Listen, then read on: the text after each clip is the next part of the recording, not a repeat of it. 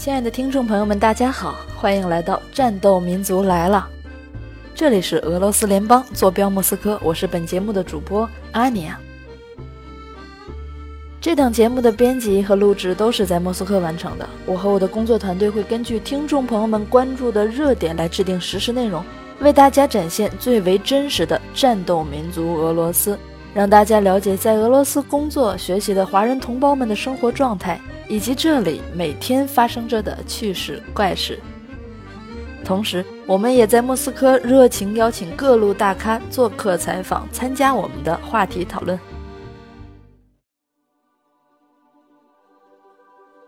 好了，下面进入第一期的讨论。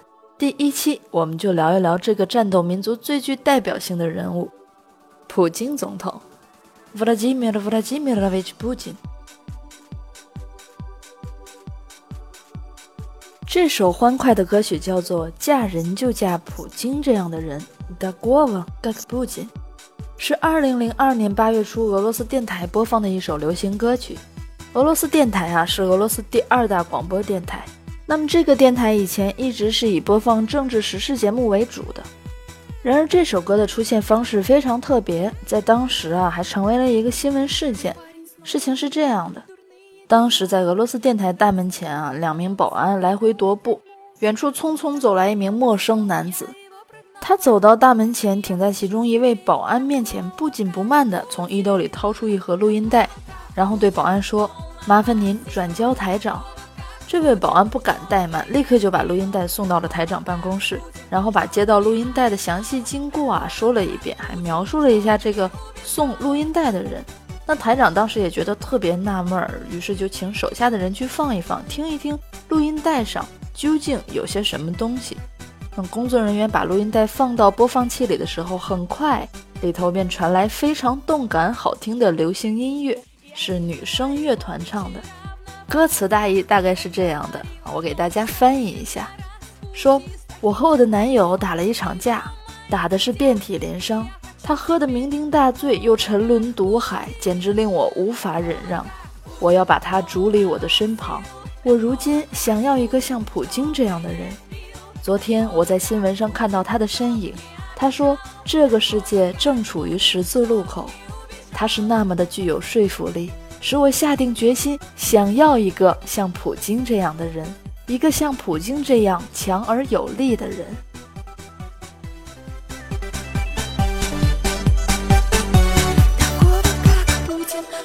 он такого, как Путин, чтобы не пить.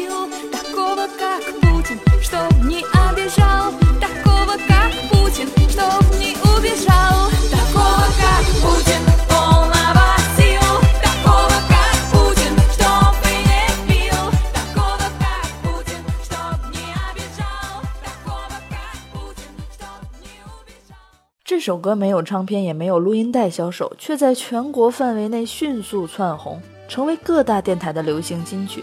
后来人们才查到，这首歌的演唱者叫做“共唱一首歌 ”，by Yushiev Mieste，是由三个俄罗斯女孩组成的乐队。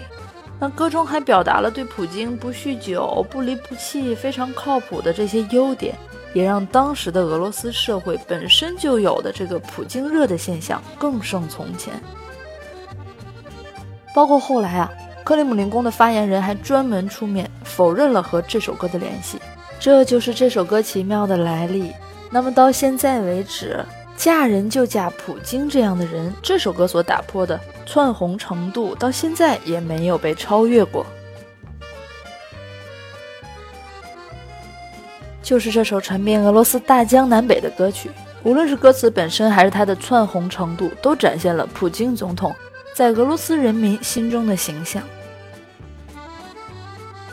俄罗斯去年九月份公布的民意调查显示，总统普京的支持率又创新高，达到百分之八十九点九。那普京接近九成的这样一个超高的支持率，足以让西方的领导们羡慕不已。现在啊，不仅是在俄罗斯，中国同胞们也对这位总统产生了极大的兴趣。安妮亚带大家迅速回顾一下这位帅气的总统的历程。他的全名有点长，叫做弗拉基米尔·弗拉基米罗维奇·普京。弗拉基米尔·弗拉基米罗维奇·普京。那这里添一句，俄罗斯人的名字都非常长，一般都是三个部分组成的：名字、父称和姓氏。弗拉基米尔是普京的名字，而我们所说的普京是普京总统家族姓氏。那么普京呢？出生在圣彼得堡，母亲是工人，父亲是海军。从列宁格勒大学法律系毕业之后，参加克格勃，做了特工，之后回到家乡做了副市长、市长。仕途顺利，一路干到副总理、总理之后，竞选总统，连任总统，任期满后接着做总理。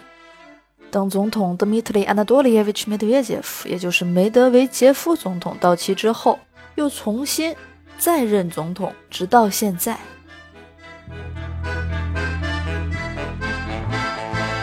随着这几年中国和俄罗斯越来越频繁的沟通。加上俄罗斯本身在国际事务上的新闻不断的进入大家的视野，朋友们对普京总统的兴趣越来越浓厚。那么到底是什么样的原因，致使俄罗斯这个战斗民族出现如此持续的普京热？而普京总统到底又拥有什么样的特质，让战斗民族们心悦诚服，让全世界各国都出现了普京粉呢？安妮就是一名地道的普京粉，下面由我这个资深普京粉继续带大家回顾几则近期的新闻。就在今年世界杯期间啊，也就是六月份，总统普京对俄罗斯球迷参加2016年的欧洲杯球迷冲突而感到遗憾。他当时是表示俄罗斯政府将会采取行动肃清足球流氓。可是普京在参加一年一度的俄罗斯圣彼得堡国际经济论坛的时候。又一次回应此事，当时他说，俄罗斯球迷和英格兰球迷的斗殴是一件非常耻辱的事情。可是他紧接着又说，不过我真的不理解，两百名俄罗斯球迷是怎样暴打几千名英格兰球迷的。虽然说之后普京也表示说，无论如何，对于所有参加斗殴的人来说，都应该接受审判。然后希望他们热爱体育，保持头脑清醒。要明白，暴力行为并不能支持你们所喜爱的球队，反而是对球队的伤害，也是对整个体育运动的伤害。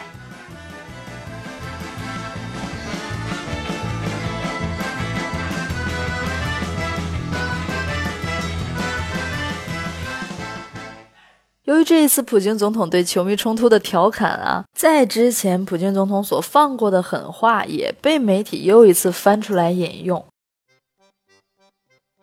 二零一零年的时候，首都莫斯科和北高加索地区多次发生恐怖袭击，普京总统在紧急召开的安全会议上，也用非常严厉的语言痛斥了恐怖分子。当时他说，哪怕恐怖分子躲到下水道里，也要把他们抠出来，曝光在青天白日下。在之前，一九九九年的时候，普京在一次视察的时候，对车臣武装叛贼说：“我们将到处追击恐怖分子，原谅他们是上帝的事儿，而我们的任务就是送他们见上帝。在机场抓到就在机场击毙，在厕所抓到就溺死在马桶里。”当时说完之后啊，普京也表示有一点遗憾，可是后来他说这句话只是用词上有一点问题，意思是绝对正确的。上面的几则新闻全部都是因为普京总统因为语出惊人而登上了头条。像今年的世界杯球迷事件，普京总统虽然幽默委婉地指出俄罗斯两百球迷暴打几千英格兰球迷的强大战斗力，可是他这句话说的是正经八百，也着实惹火了不少人。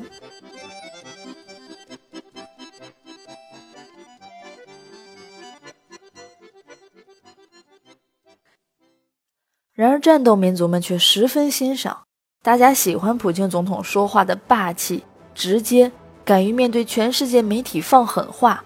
而俄罗斯人的性格，就像他们所代表的动物一样，北极熊一般的强硬。同时，他们的国徽又是双头鹰，双头鹰一面望着亚洲，一面望着欧洲，可谓是野心勃勃。因此，俄罗斯人所爱的这种性格，也是北极熊和双头鹰的结合。杰尔斯基、斯米亚雷与希特勒，强悍而狡猾。普京总统话语间所展现的正是这样一个性格特点。今年年初的调查数据显示，有百分之七十四的俄罗斯人愿意在下一次总统选举的时候把选票投给普京。调查的结果当中还显示，在普京的支持者当中，更多的是青年、男性，还有高收入群体。所以说，正是普京总统的果敢、智勇，体现了俄罗斯人的传统价值观，也因而受到了大家的推崇和认可。另外一个方面，考虑到时政问题，在乌克兰问题上，普京的处置也非常果断。虽然没有力挽狂澜，可是拿回了曾经属于俄罗斯的克里米亚。在俄罗斯人看来，乌克兰乌克兰伊娜是俄罗斯民族的发源地。普京的做法完全符合俄罗斯人的心意。至于俄罗斯所现在所遇到的经济问题，大家认为这一切都是以美国为首的西方在挑衅俄罗斯，对俄罗斯进行经济制裁所造成的。所以这个主要责任并不是普京。那么同时，俄罗斯也是一个共苦的一个民族，所以当国家面对压力的时候，国民们反而更加的团结。这些都导致这两年普京总统的声望越来越高，达到一个空前的支持率。